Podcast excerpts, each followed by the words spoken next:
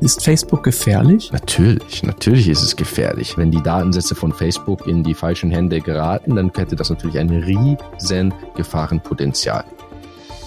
Hallo und herzlich willkommen zu Die Zeitraffer, der Zukunftspodcast von T-Online. Mein Name ist Richard Gutjahr, ich bin Journalist und ich befasse mich seit Jahren mit der Digitalisierung und mit der Vernetzung unserer Welt. Er ist 28 Jahre alt, hochbegabt und er hat sich mit einem der mächtigsten Konzernen der Welt angelegt. Drei Jahre hat Niklas Steenfahrt aus Hamburg als Entwickler bei Facebook gearbeitet, bis er bei dem Unternehmen in Ungnade gefallen ist. Sein Vergehen?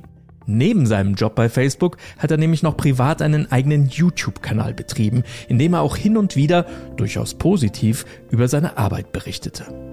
Steenfahrt wurde gefeuert. Und was er im Zuge dieses Prozesses über Facebook lernen musste, das ließ mir, wie ihr im Verlauf des Gesprächs gleich hören könnt, das Blut in den Adern gefrieren. Da wurden private Chats mitgelesen und ausgewertet, Mitarbeiter und Vorgesetzte verhört und es soll bei Facebook sogar eine interne Geheimpolizei geben, die ihre Mitarbeiterinnen überwacht und heimlich auf deren Telefone und Laptops zugreift. Natürlich habe ich bei Facebook nachgefragt, beziehungsweise bei Meta, wie der Konzern ja jetzt neuerdings heißt, doch dort wollte man sich nicht äußern. Ich jedenfalls bin dankbar, dass es immer mehr mutige Menschen wie Niklas Steenfahrt gibt, die uns wichtige Einblicke in jene Tech-Konzerne geben, die alles über uns wissen wollen, die selbst aber am liebsten im Dunkeln operieren.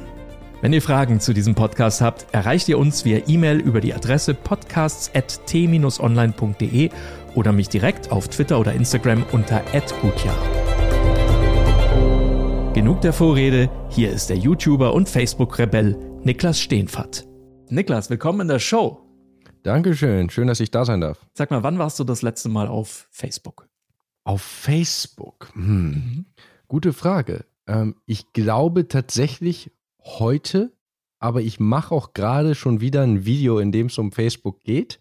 Und ich fahre im Oktober ein, auf ein Festival, das sich über Facebook organisiert. Und das ist so eine der letzten Bastionen, zumindest für mich persönlich, äh, diese Gruppen. Facebook-Gruppen und Events, da gibt es doch in der Festival- und Eventindustrie immer noch äh, Sachen, die über Facebook organisiert werden. Aber so als soziales Netzwerk mit Freunden ist es natürlich selbst bei mir nicht mehr so ganz in. Und das hat einen Grund. Du bist von Facebook gefeuert worden, hast jetzt neulich auch äh, in deinem YouTube-Kanal live deine letzten Facebook-Mitarbeiteraktien verkauft. Darüber reden wir gleich. Jetzt wollen wir aber natürlich erstmal erfahren, wer du bist, was du machst. Du stammst ja ursprünglich aus Hamburg. Du hast Informatik und Mathe nach dem Abi studiert.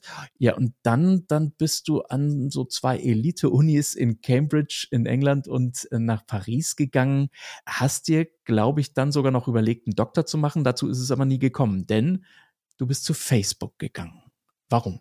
Ja, ich wurde ganz klassisch aus der Industrie abgeworben, wie man das immer so hört. Ne? Ich hatte ja. den Doktor sogar quasi angefangen ähm, das war so ein Programm äh, in Paris, wo man ein Jahr lang den Master noch macht, aber es ist auch gleichzeitig schon das erste Jahr vom Doktor. Ich habe da auch geforscht, habe sogar ein Paper veröffentlicht, mein einziger äh, kleiner bescheidener Ruhm in der akademischen Welt, aber dann ja, war da halt dieses Facebook-Angebot auf dem Tisch nach dem Motto, wenn du heute unterschreibst, dann überweisen wir dir schon morgen Geld. Das ist als Student natürlich äh, besonders nett. Ich hatte bei denen nämlich mal ein Praktikum gemacht und bin dann also nach London gezogen. Wie viel Geld war das? Ähm, der Sign-on-Bonus, äh, da gibt es einmal einen Aktienteil, den man aber dann nicht sofort bekommt, sondern äh, das hat so ein ganz kompliziertes System, das nennt sich Vesting. Aber in Geld waren das immerhin 25.000 Pfund. Nur für die Unterschrift, ja. gleich Cash auf die Hand. Nur für die Unterschrift. Dann musst du dir vorstellen, du bist Student, denkst du jetzt so, ich mache meinen Doktor, ich will es nicht nur so darstellen, als wäre es nur wegen des Geldes. Ich hatte da auch wirklich Lust, dann da zu arbeiten, aber es ist natürlich eine Menge Geld, dass sie sagen, jetzt hier du kriegst sofort 25.000 Pfund überwiesen, äh, nur damit, nur weil du anfängst. Und dann hast du ja auch äh, ein ganz stattliches Monatsgehalt bekommen, 20.000 Euro hast du mal erzählt. War das dein erster Job? Das war mein erster Job, aber das war nicht das Gehalt am Anfang. Also äh, für die, die das Gehalt interessiert, und ich finde das auch okay, da ganz transparent drüber zu sprechen. In Deutschland macht man das ja eigentlich immer nicht. Aber das führt dann auch dazu, dass manche Leute gar nicht wissen, dass es solche Jobs gibt und dann vielleicht äh, äh, ja das als Karrieremöglichkeit gar nicht auf dem Radar haben. Äh, das Einstiegsgehalt war ungefähr, ist jetzt alles im Pfund, aber Pfund und Euro sind heutzutage ja fast das gleiche. Es war ungefähr 80.000 im Jahr äh, am Anfang äh, also quasi frisch aus der Uni und ist dann aber eben auf über 200.000 äh, gestiegen innerhalb der ersten drei Jahre. Und das für den ersten Job. Das ist nicht schlecht, Niklas. Äh, jetzt musst du uns aber auch verraten, was hast du da dafür alles gemacht? Ja, was habe ich dafür gemacht? Das klingt fast so ein bisschen als, äh, wie, wie, wie weit habe ich meine Seele verkauft? Aber erstmal ganz, ganz sachlich äh, berichtet, äh, ich war zuerst Data Engineer und später war ich Software Engineer. Äh, da verdient man dann auch noch ein bisschen mehr Geld. Und äh, da gibt es jetzt immer zwei Fragen. Also einmal, was äh, für eine Art von Arbeit man generell macht. Das ist naja, einfach gesagt, natürlich eine Art von Programmiertätigkeit. Beim Data Engineer geht es noch ein bisschen mehr ums Daten auswerten, Daten äh, sammeln, Daten kurieren, in äh, Datensätzen zusammenfassen und aufbereiten visuell. Beim äh, Softwareentwickler geht es ein bisschen mehr um darum, am Produkt selbst zu arbeiten, an der Infrastruktur, an der Software, an den ganzen Prozessen, die da im Hintergrund laufen, auf dem Facebook, auf dem Gerät, auf den Facebook-Servern. In meinem Bereich konkret, das ist ja dann die zweite Frage, welchem der vielen, vielen Teams wendet man diese Fähigkeiten an und macht man diese Arbeit? Ich war im Integrity-Bereich.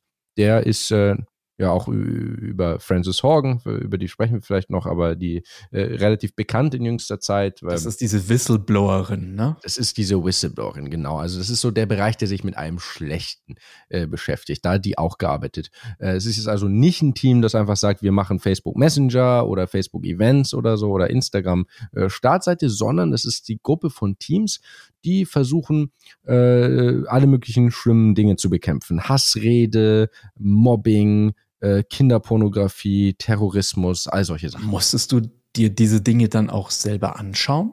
Es war jetzt Gott sei Dank nicht, weil ich Informatiker bin, war es nicht mein Job, da die Tage lang, also jeden Tag zu sitzen und durch die Nutzermeldungen zu klicken. Ich habe das gemacht, einen Tag lang. Ja, also um Empathie auch aufzubauen und um das mal zu sehen, wie das funktioniert, war ich in Dublin in so einem Callcenter. Die Leute, die da sitzen, die sind nicht mal Vollzeit bei Facebook angestellt, sondern die sind über Vertragsfirmen wie Accenture äh, angestellt. Das sind dann so Zeitarbeiter, die man sich so zumietet. Genau, und äh, die sind das ist eine ungelernte Tätigkeit. Und da habe ich jetzt natürlich das Privileg als Informatiker, äh, äh, dass ich da das nicht den ganzen Tag machen muss. Aber ich habe mir das, ich habe das auch mal gemacht. Ich habe da gesessen mit denen und habe da durchgeklickt, was die Leute alles so melden und was die Leute alles so posten. Das ist natürlich, ist natürlich teilweise relativ eklig. Ich glaube, ich habe aber sogar mal äh, tatsächlich als Softwareentwickler zufällig, weil ich eben in diesem Bereich arbeite, äh, noch schlimmere Sachen fast gesehen. Das, das Interessante ist, die Sachen, die die Leute melden, da denkt man jetzt, da muss sich jemand den ganzen Tag eklige Sachen angucken. So ein bisschen stimmt das natürlich, aber man muss auch bedenken, vielleicht zehn Prozent der Sachen, die gemeldet werden, sind überhaupt schlimm die Leute klicken auch ganz viel auf diesen Meldebutton, wenn das eigentlich ganz harmlos ist. Ne? Einfach so mal, um auszuprobieren oder sie mögen das nicht oder äh, sie wollen ihren Freund ärgern oder sonst was. Aber äh, zum Beispiel als äh, Softwareentwickler, da hat mir mein Manager auch mal was geschickt zum Beispiel äh, und meinte vorher noch auf eigene Gefahr, aber wir würden jetzt gerne rausfinden, was da nämlich falsch gelaufen ist. Da sollte nämlich eigentlich so ein äh, Blur, so ein schwammiger Bildschirm drüber sein, als Warn mit einer Warnung, das könnte, das könnte verstörend sein. Oder viele, viele Nutzer meinen, das ist verstörend.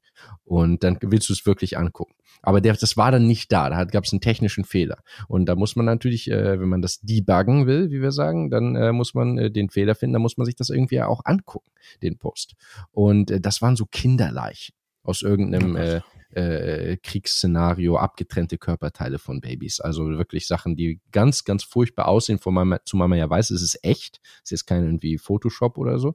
Und äh, das war tatsächlich, hat mich auch selbst fast ein bisschen überrascht, so, eine, so Bilder, die dann auch so ein paar Tage zumindest richtig hängen geblieben und im Kopf ge gewesen sind. Und wenn man sich das oft angucken muss. Da gibt es Leute bei Facebook beziehungsweise bei den zugemieteten äh, Zeitarbeitsfirmen, die müssen sich das den ganzen Tag anschauen. Genau, man muss, also wie gesagt, es sind nicht den ganzen Tag alle Bilder so schlimm. Das war jetzt extrem, aber es werden schon immer wieder solche Bilder auch dabei sein und das ist wirklich jetzt also gar kein toller Job. Und es ist auch eine ganz schwierige Frage, was man da äh, machen soll. Denn wenn Sie sich das nicht anschauen, dann äh, müssen sich ja die quasi die ganzen echten äh, Nutzer, die Milliarden von Menschen das potenziell anschauen. Das ist irgendjemand äh, da, wo die künstliche Intelligenz noch nicht gut genug ist, muss dann immer mal wieder draufschauen und Entscheidungen treffen. Äh, man braucht leider immer noch die Menschen. Es ist natürlich ein eher ungelernter Job, der dann auch nicht die tollsten Konditionen hat im Vergleich zum Softwareentwickler und Ich würde ihn auch nicht gerne machen, nachdem ich mir das da im Callcenter angeguckt habe. Facebook rühmt sich ja immer gerne damit, dass sie führend sind, was die künstliche Intelligenz angeht. Warum klappt das denn nicht bei solchen ekelerregenden Bildern?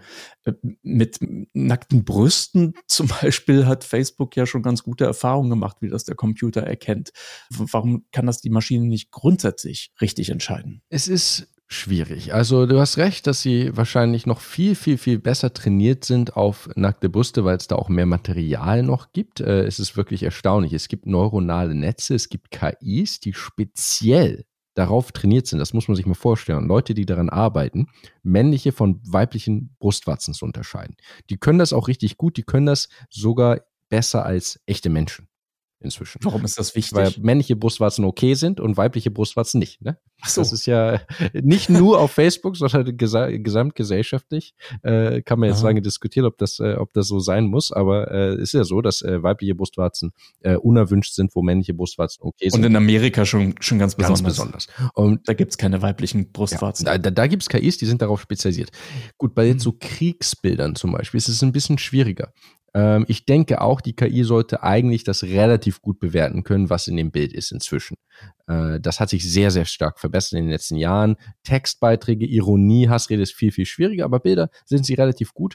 Nun ist natürlich nicht jedes eklige Bild gleich äh, verboten auf Facebook. Das muss man auch bedenken. Also, äh, wenn jetzt zum Beispiel, stell dir vor, äh, Syrien, ich weiß nicht, Assad greift irgendwie die Bevölkerung an oder irgendwas Schlimmes passiert irgendwo auf der Welt und äh, die posten das auf Facebook und sagen, helft uns und dann sagen wir, das ist aber eklig, das löschen wir jetzt. Äh, das ginge ja auch nicht. Also auch bei Bildern und auch bei ekligen Bildern gibt es einen Kontext. Es könnte aus dem Kontext gezogen sein. Also man könnte jetzt gucken, oh, was ist da im Hintergrund? Welches Gebäude? Ist das äh, vielleicht ein Bild von vor fünf Jahren? Und da wird jetzt nur behauptet, das ist dieser oder jene Krieg, aber es ist was ganz anderes.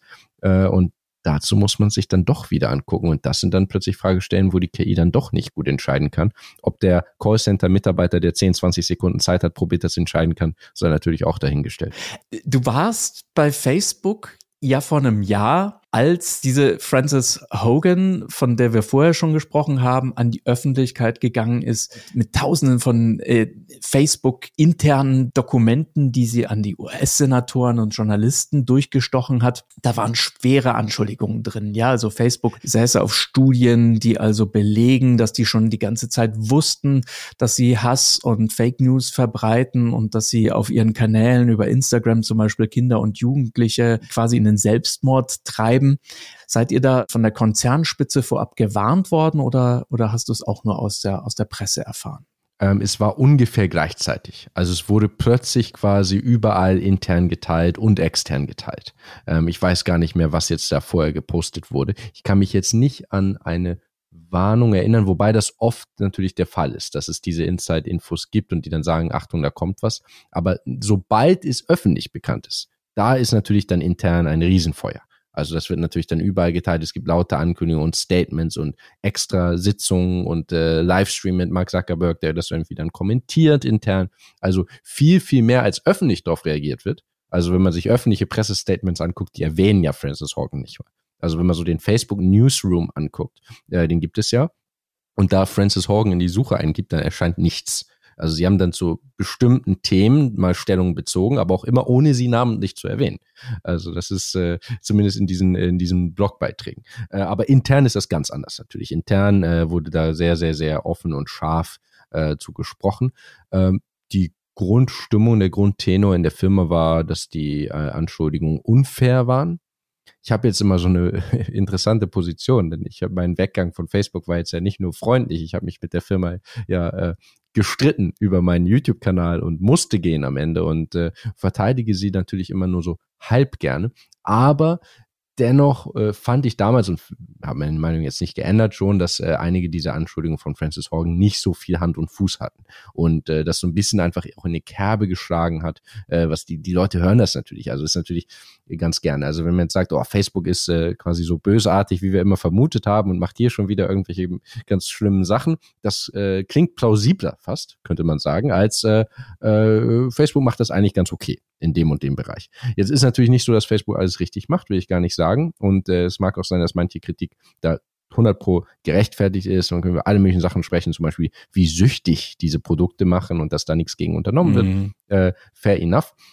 Aber einige der Sachen da bei Francis Horgan, das fand ich schon komisch. Also äh, die, die Grund, äh, überhaupt die Grundeinstellung, dass Facebook zu wenig gegen Hassrede und solche Sachen unternehme, fand ich erstmal spannend, weil ich immer denke, dass die Firma eher viel macht und viel eingreift. Und man könnte fast von der anderen Seite kommen und sagen, äh, wie viel sollen sie denn überhaupt regulieren und entscheiden? So als privater Konzern, was gesagt werden darf.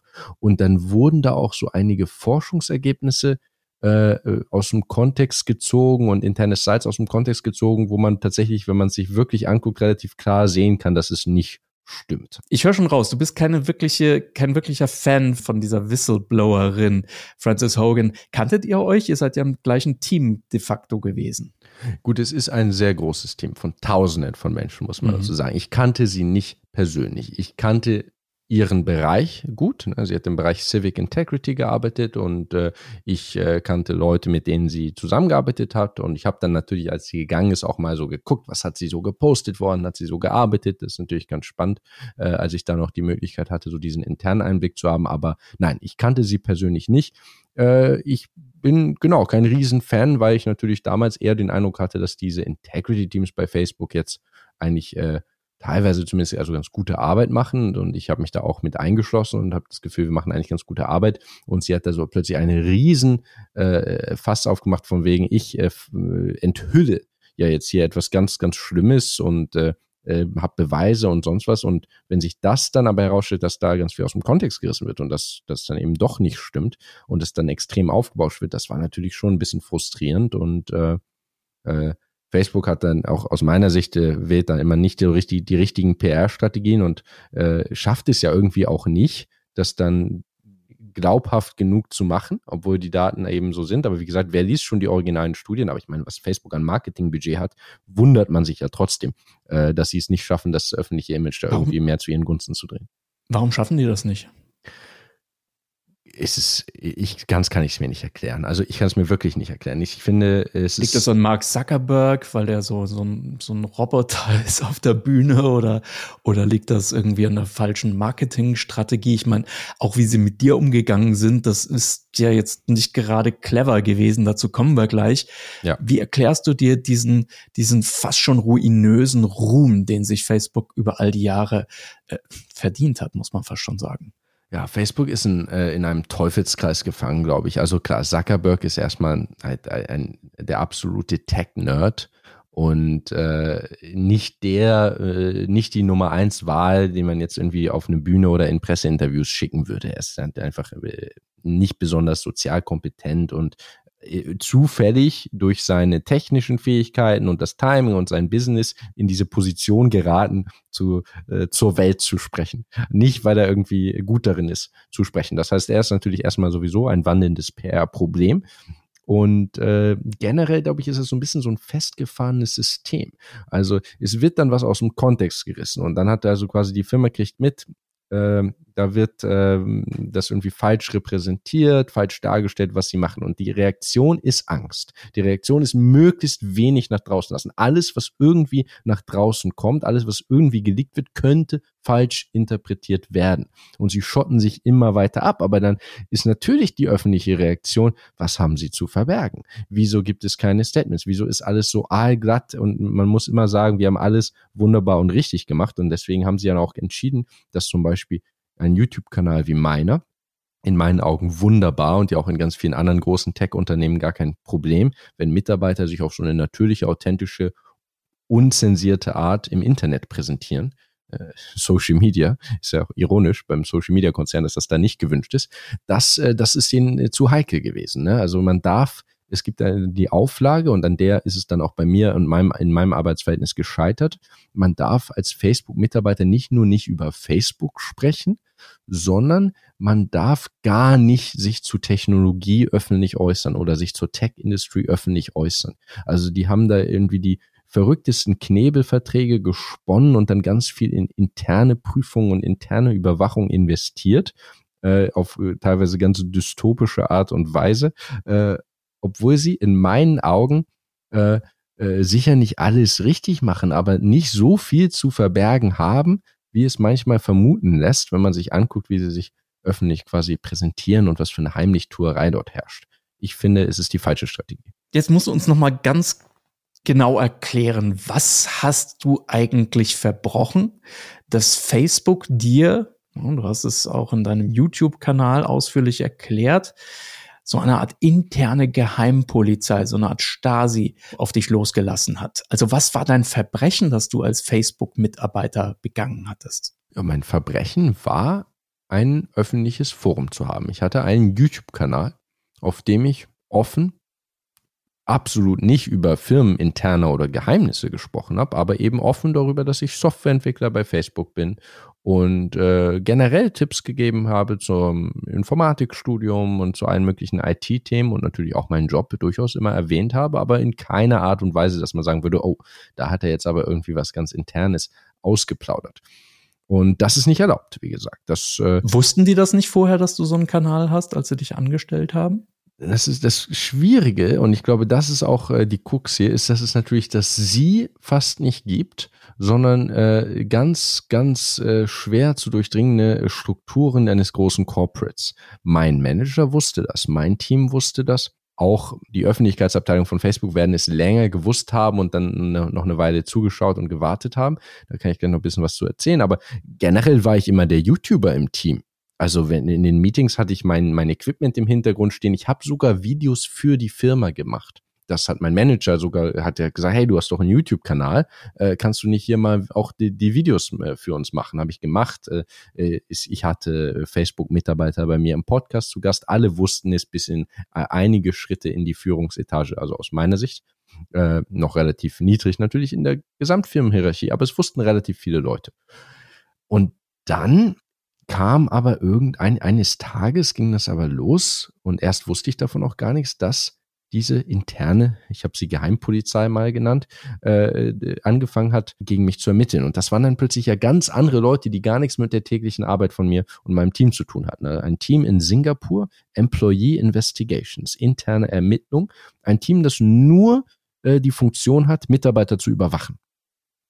Und das ist ein großes Team, sehr, sehr großes Team. Und äh, die äh, haben irgendwie äh, dann angefangen, wohl äh, mich wochenlang äh, zu überwachen und äh, haben äh, meine Nachrichten, meine Kommunikation mit den ganzen anderen Mitarbeitern überwacht. Ich habe das ja alles erst über Dritte mitgekriegt. Da kam also einer zu mir, hat mich angerufen und meinte, hey, ich muss dich warnen. Ich darf dir das eigentlich nicht sagen, aber ich wurde hier verhört zu deinem YouTube-Kanal und auch verhört zu den Privatnachrichten, die wir uns gegenseitig geschrieben hatten.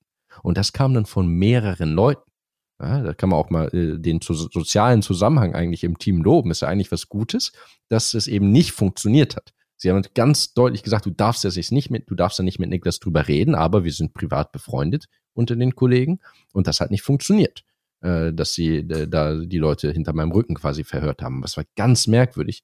Äh, ich war dann auch in dieser Situation, dass ich halt davon wusste, ich werde überwacht, es gibt ein Problem mit meinem YouTube-Kanal, aber niemand sagt mir was. Und äh, was mache ich jetzt damit? Das ist ja fast schon Kafkaesk, dass man eines Verbrechens beschuldigt wird, von dem man noch nicht mal weiß, was das Verbrechen ist und, und keiner spricht mit dir.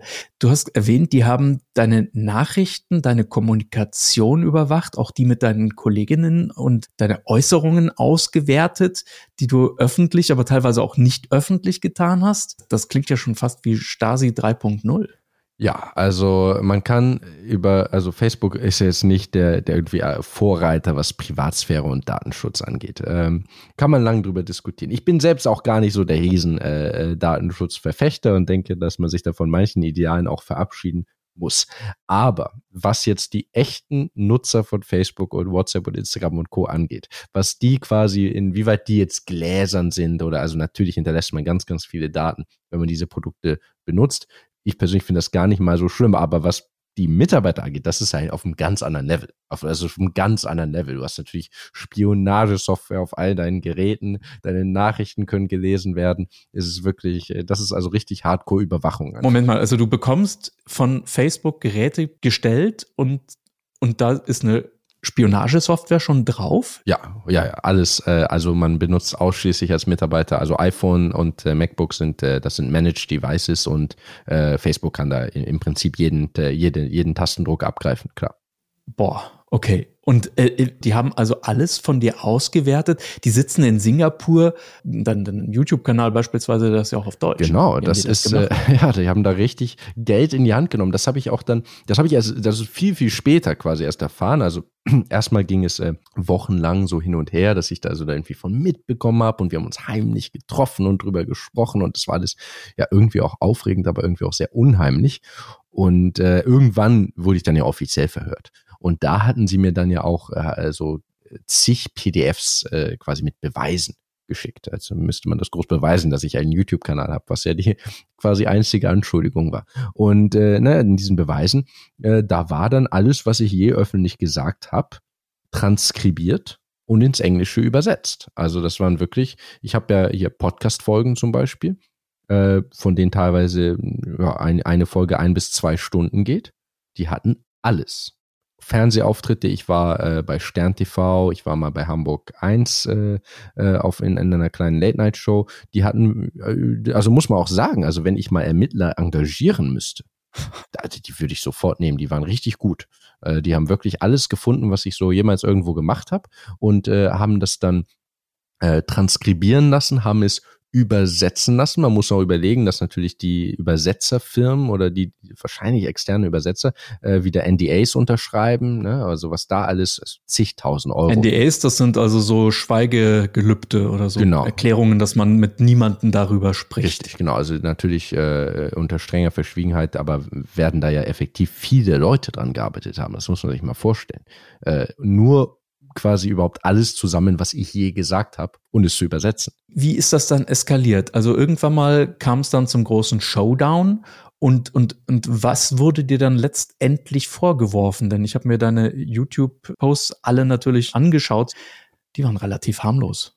Ja, der Vorwurf war ja auch nicht so inhaltlich. Ähm, also erstmal, wie es zum Showdown kam, ich habe eskaliert. Ich habe irgendwann gesagt, ey, ich kann so jetzt nicht weiterarbeiten, die lesen meine Nachrichten, es werden Leute links und rechts verhört zu meinem YouTube-Kanal. Ich bin zu meinem Manager und habe gesagt, hey, ähm, so geht's nicht weiter, hier ist eine Investigation. Und der war dann auch ganz unglücklich und meinte, ja, ich weiß, aber ich durfte auch nicht mit dir sprechen. Der ist auch ein ganz netter Typ da, mein persönlicher Chef gewesen.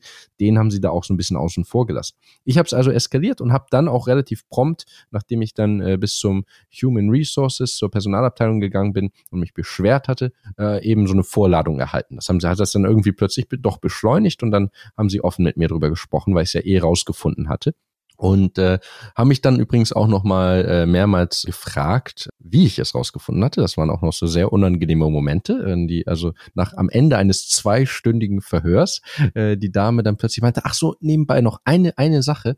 Ähm, Sie hatten ja von diesem ganzen Verfahren, von dieser Ermittlung gewusst. Äh, wie haben Sie das eigentlich rausgefunden? Also fast beiläufig. Und dann äh, hatten mir das ja Kollegen gesteckt, die mir das nicht sagen durften. Und dann äh, äh, äh, meinte ich auch nur so, ja, sorry, also das äh, fühle ich mich jetzt nicht wohl, das, äh, das da darüber zu sprechen. Und dann hat sie auch noch mehrmals nachgefragt und meinte, ja, also Sie müssen ja jetzt wirklich mit uns kooperieren. Äh, ich versichere Ihnen, da gibt es ja auch kein äh, äh, keine Retaliation, hat sie gesagt. Also da wird nichts Schlimmes passieren, äh, äh, so fast so Zeug, zeugenschutzmäßig. Ähm, äh, sagen Sie uns jetzt mal, wer Ihnen das erzählt hat. Und äh, habe ich dann nicht gemacht, natürlich. Aber da haben sie auf jeden Fall versucht, äh, uns ein bisschen gegeneinander auszuspielen. Also ganz eklig.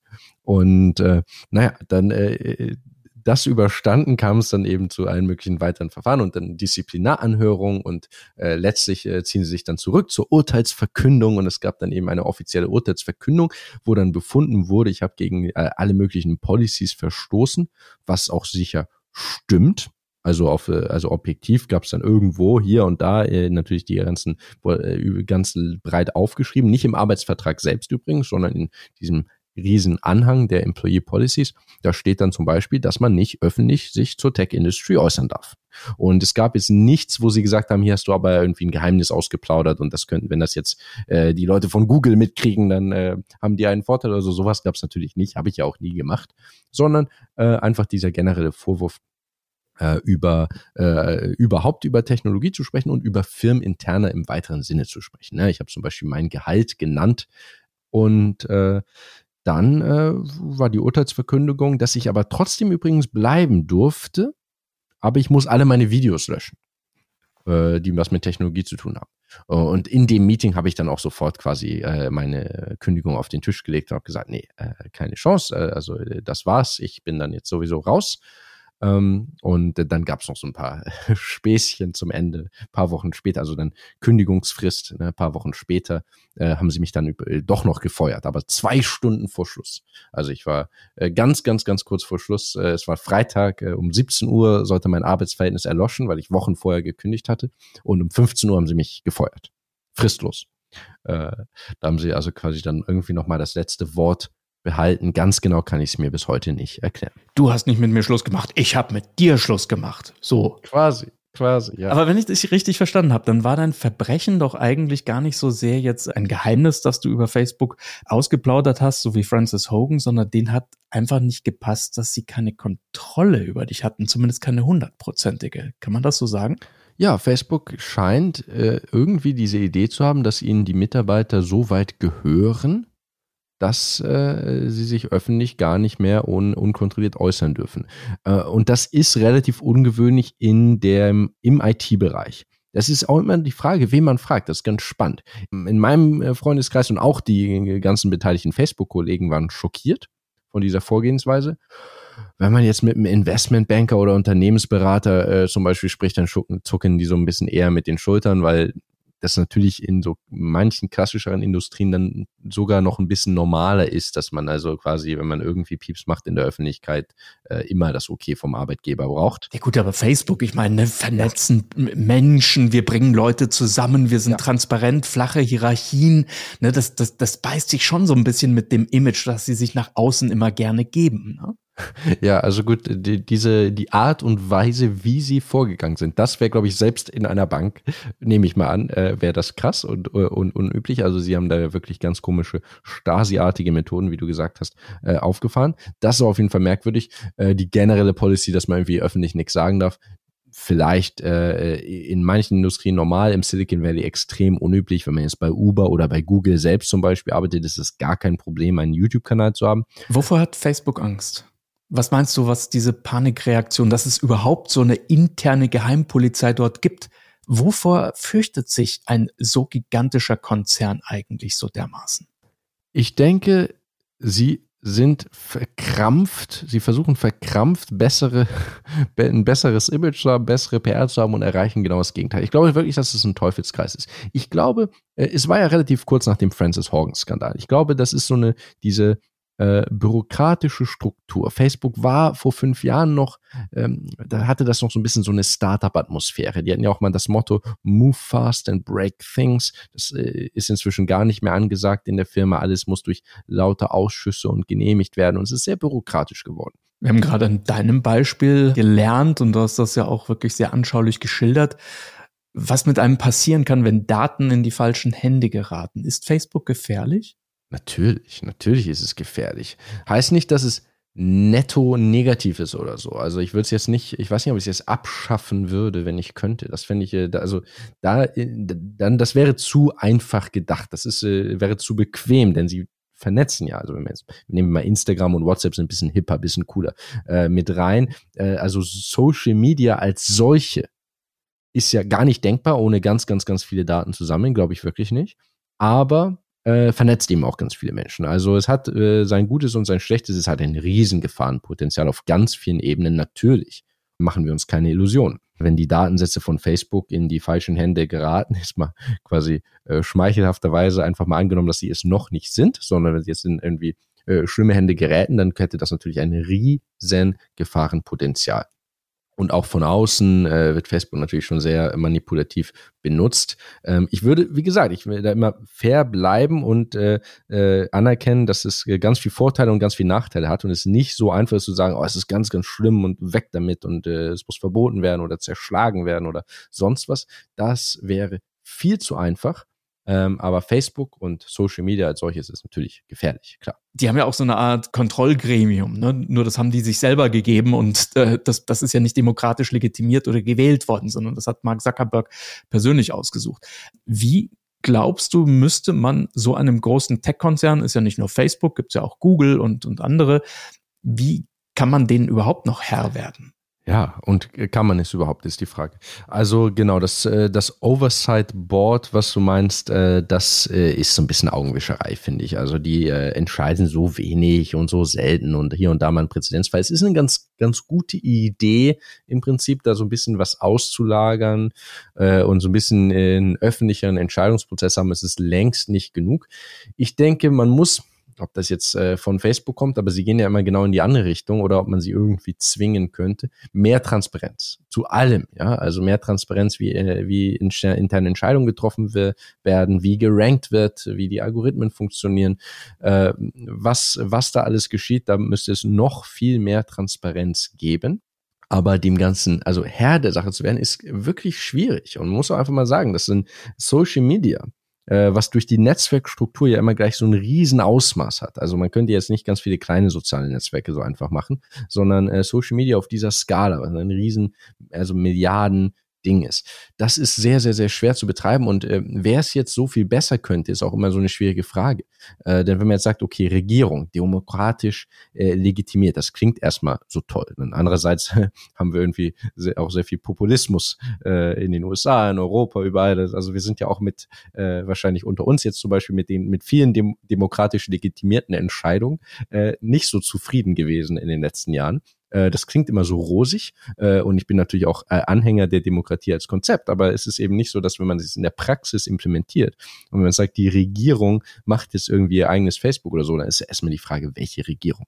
Ja, welche Parteien?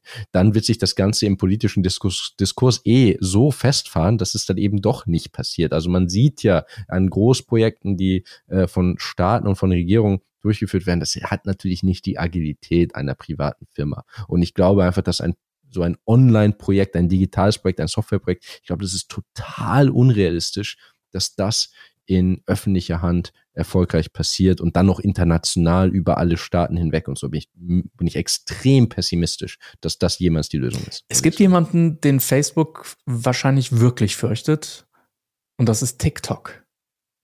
Wie stehst du dazu, dass ausgerechnet aus einem diktatorischen Regime, muss man fast schon sagen, denn TikTok ist ja mehrheitlich chinesisch geführt, dass, dass die ausgerechnet zu so einer Art, wie soll man sagen, Angstgegner von Facebook werden? Also auf der einen Seite haben wir das kapitalistische Facebook, ne, die Daten sammeln, aber um damit Geld zu machen. Und auf der anderen Seite hast du ein gigantisches Netzwerk, das auch im Westen immer erfolgreicher wird das aber missbraucht werden könnte.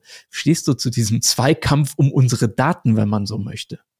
Ja, ist gruselig. Also einerseits natürlich auch cool und äh, TikTok hat auch äh, wieder natürlich seine Vorzüge und da gibt es ja auch Leute, die da guten Content drauf machen und ich kann es mir auch selbst vorstellen, als Content Creator da durchzustarten und wer weiß, wenn vielleicht habe ich dann das ja auch schon, wenn die Folge erscheint. Ähm, aber so gesamtgesellschaftlich betrachtet, super schwierig und äh, interessant, wie man das überhaupt bewerten soll. Ähm, ich finde TikTok auch viel bedenklicher als Meta, denn äh, mir persönlich ist so ein kapitalistisches amerikanisches Unternehmen da erstmal sympathischer. Das äh, muss nicht jeder so sehen, aber ich finde, das hat so was Berechenbares die wollen Geld verdienen. Das finde ich nicht unheimlich. Das wird oft so negativ gesagt. Die wollen Geld mit unseren Daten verdienen. Ist doch super. Die wollen nur Geld mit unseren Daten verdienen. Das ist doch, äh, das ist, ist doch, das finde ich okay. Also damit kann ich, kann ich ganz ruhig schlafen. TikTok, äh, die jetzt irgendwie mit unseren Daten vielleicht äh, schlimmere Sachen als Geld verdienen machen wollen und irgendwelche politischen Agendas durchdrücken wollen aus äh, womöglich eben dieser äh chinesischen kommunistisch angehauchten Ecke, das ist unheimlicher die Tech-Konzerne haben ja noch sowas Autarkes im westlichen Raum. Also Facebook kämpft ja immer eher gegen die Regierung. Ja, und äh, die Regierung würde gerne alles mitlesen. Und Facebook, Apple und so weiter wollen das nicht, weil sie ja tatsächlich die Nutzerinteressen im Sinn haben. In einem kapitalistischen Sinn, als Ware, meinetwegen, profitorientiert, meinetwegen, aber sie haben trotzdem ja die Nutzerinteressen im Sinn. Und es ist ja dann immer die Regierung, letztlich sicher auch äh, äh, was Gutes will, aber die zumindest datentechnisch da irgendwie mal Zugriff haben möchte. Ja? Äh, Apple soll eine Hintertür in die Verschlüsselung einbauen. Facebook soll bitte eher nicht End-zu-End verschlüsseln. Auch in Europa ja, gibt es ja alle möglichen Regulierungen gegen End-zu-End-Verschlüsselung, damit Kindesmissbrauch aufgedeckt wird und so weiter und so fort. Also die Regierungen wollen da irgendwie gerne Einblicke haben, um Verbrecher zu fangen, meinetwegen, aber sie wollen Einblicke haben und die Firmen wehren sich dagegen. Die Firmen wollen das nicht geben.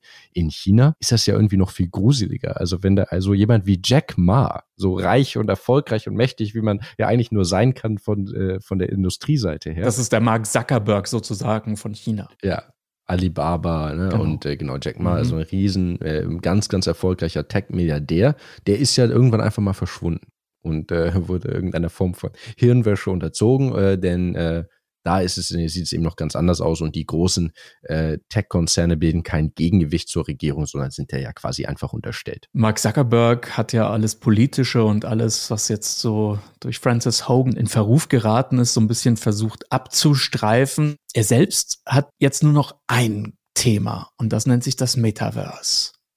Was hältst du davon? Wird das Erfolg haben? Ja, wenn ich das prognostizieren könnte, dann äh, würde ich, äh, dann hätte ich vielleicht, ja, wenn, wenn ich, wenn ich es wüsste, dann hätte ich Du hast ja gerade deine Aktien alle verkauft. weißt du da etwas, was wir nicht genau. wissen? Ich habe meine Aktien aber verkauft, nicht weil ich weiß, ob jetzt die Meta-Aktie sich positiv oder negativ entwickelt, sondern weil ich es gerade nicht weiß und weil es niemand so richtig weiß und weil ich äh, äh, mein Geld einfach prognosefrei in Zukunft anlegen möchte. Ja, passives Investieren äh, ist ja so, da so ein Konzept, dass man sagt, ich versuche das gar nicht zu raten denn äh, am Ende weiß ich es eh nicht besser als der Rest des Aktienmarkts. Und selbst ich als ehemalige Mitarbeiter denke auch wirklich, dass ich das nicht besser einschätzen kann und habe deswegen gesagt, ich trenne mich von Facebook, aber nicht in dem Sinne, ich glaube, sie geht runter. Ich, äh, dann, wenn ich das wüsste, wenn ich jetzt quasi wirklich diese Information hätte, es wird sich negative entwickeln, als man denkt, dann würde ich sie ja wahrscheinlich shorten sehr riskant, ne? Und äh, ohne dazu sehr in die Finanzthemen einzusteigen. Also shorten heißt, dass du sogar Leerverkäufe sogar, tätigst, dass ich quasi wette, dass es dir noch schlechter dass geht. Dass es Facebook in Zukunft schlechter gehen wird, da kann man sehr, sehr viel Geld verlieren. Ja, aber da kann man sich bei ruinieren. Wenn man Aktien kauft, dann ist das Schlimmste, was passiert, die Aktie geht auf Null und äh, man hat kein Geld mehr. Aber wenn man Leerverkäufe tut, dann wettet man und äh, wenn die Aktie dann aber eben nicht nach unten geht, nach unten ist ja gedeckelt auf Null, sondern nach oben geht, äh, dann wird es äh, kann es un, also beliebig teuer werden für einen als Privatperson. Deswegen sollte man das nicht machen. Und ich weiß es auch einfach nicht. Also ich habe keine Ahnung, ob das Metaverse äh, und ob vor allem äh, Metas Metaverse Erfolg haben wird oder nicht. Okay, dann lass es mich anders versuchen. Du bist Mathematiker, du bist analytisch definitiv begabt. Wie würdest du den Status, in dem sich Facebook gerade in diesem Augenblick befindet, wie würdest du den bewerten? Was ist das jetzt von der Konzerngeschichte her betrachtet für ein Moment, in dem Facebook gerade, also Meta gerade steht? Ich glaube, es ist wirklich ein Schlüsselpunkt. Ich glaube, dass Facebook entweder ähm, mit diesem Metaverse, also eine riesen, eine Riesenwette, die sie da machen. Und entweder wird das das Ding, und äh, Facebook wird, äh, äh, man wird dann irgendwann zurückgucken und sagen, damals mit Instagram und Facebook und diesen ganzen Geschichten, das war also das, das war fast eine, eine unbedeutende Firma im Vergleich zu was es mal geworden ist. Oder äh, ist es der Anfang vom Ende? Und es wird immer, und dann kommt TikTok und äh, äh, andere machen diese Metaverse-Geschichte vielleicht dann auch einfach besser und Apple baut Headsets und Facebook wird irgendwie langsam, aber sicher äh, immer weniger äh, Bedeutung haben. Ich glaube, es ist wirklich ein, ein, ein Scheidepunkt für die Firma und äh, es war ja auch eine wirklich mu eine mutige Entscheidung, muss man sagen, in gewissem Sinne. Dass also und, äh, Mark Zuckerberg ist ja auch wirklich geradezu fanat in diese Metaverse-Idee. Also der ist da zu 100 Prozent fanatisch, ideologisch überzeugt, dass das der richtige Schritt ist. Ähm, natürlich finde auch ich das sehr spannend, ne? virtuelle Realitäten als Informatiker. Es ist natürlich äh, interessant, was da alles wohl möglich ist. Noch überzeugen mich die Produkte jetzt nicht so, muss ich sagen. Also ich würde jetzt, ich habe jetzt nicht so das Bedürfnis. Kannst du mal ein Beispiel geben? Was ist denn überhaupt das Metaverse? Also, die, das prominenteste Beispiel ist ja wirklich, ist ja im Moment die virtuelle Realität. Also, dass man sich wirklich, dass man sich dieses Headset aufsetzt. Äh, Oculus äh, war die Firma früher, das wurde dann von Facebook oder von Meta gekauft.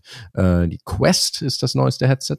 Äh, früher gab es Rift. Und da setzt man sich also diese Brille auf und dann befindet man sich in einer virtuellen Welt. Also man sieht eine virtuelle Welt. Ist das wirklich eine Brille? Also ich habe da immer so einen Toaster, den man sich vors Gesicht schnallt. Vor Augen. Genau, quasi, also ne, eine, eine, Brille ist es nicht wirklich. Aber man kann, man kann nicht durchgucken, wobei sie jetzt ja auch äh, noch mehr in Richtung Augmented Reality gehen wollen. Also dann wieder Brillen, durch die man eben doch durchgucken kann, aber die dann zusätzlich, so Science-Fiction-mäßig, zusätzliche Dinge in die echte Welt projizieren. Ob es klappt, kann ich überhaupt nicht einschätzen und vor allem, ob Meta dann am Ende die Firma ist, die sich durchsetzt in dem Bereich. Jetzt ist das Problem, dass ja nicht nur Meta, also Facebook, an so einer Brille arbeitet, sondern das tun Microsoft, das tun Google, das tut sogar Amazon und vor allem auch Apple. Was ist, wenn Zuckerberg seinen iPhone-Moment, nenne ich es jetzt mal, verpasst? Wenn er es eben nicht schafft, plötzlich dieses Wunderding auf den Markt zu werfen, um das sich die Leute prügeln werden. Was passiert dann mit Facebook? Ich denke, dann hat Facebook äh, das Potenzial, an Bedeutung so weit zu verlieren, wie man es sich jetzt noch gar nicht vorstellen kann. Es ist ja, also Meta ist eine Firma in einer sehr komfortablen Position mit Facebook und Instagram und WhatsApp und äh, jetzt diesen äh, Oculus-Produkten, aber äh, die Welt ist manchmal schnell in ihrer Entwicklung. Und äh, ich glaube wirklich, in, in, in 10, 20 Jahren entweder äh, Meta und Metaverse und Zuckerberg äh, das Riesending noch viel mehr und noch viel intensiver als jetzt. Oder äh, wir sagen, wisst ihr noch damals, äh, MySpace. Äh, als Facebook äh, so ein Riesending war, ja. Und das ist klar, ist so ein anderes, äh, äh, anderes äh, Kaliber, aber es ist so ein, weiß nicht, so, ja, MySpace, AOL, irgendwie so, so, äh, so, so Namen aus der, aus der Vergangenheit.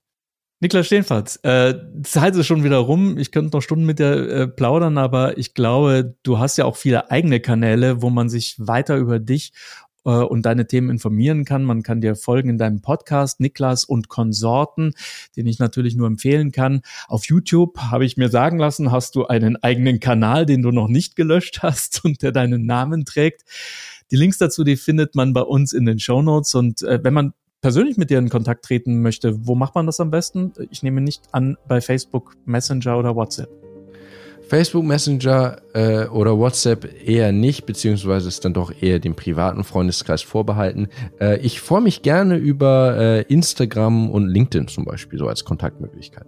Also Instagram, demnächst vielleicht auch TikTok und irgendwann mal das Metaverse. Niklas, alles Gute und bis zum nächsten Mal. Vielen Dank, äh, danke für das nette Gespräch. Wenn euch dieses Gespräch gefallen hat, dann könnt ihr die Zeitraffer abonnieren, zum Beispiel bei Spotify, bei Apple Podcasts oder auf YouTube. Neue Folgen gibt es immer am Mittwoch. Wenn ihr uns schreiben oder Feedback für den Podcast geben möchtet, dann schickt uns gerne eine E-Mail an podcasts.t-online.de oder ihr kontaktiert mich direkt über Twitter oder Instagram unter @gutjahr. Die Zeitraffer ist ein Podcast von mir, Richard Gutjahr und T-Online. Produzentin ist Lisa Fritsch, die Gesamtleitung hat Dr. Florian Harms. Den Link zu uns und zu allen anderen Podcasts von T-Online findet ihr in den Shownotes. Bis zum nächsten Mal und danke fürs Zuhören.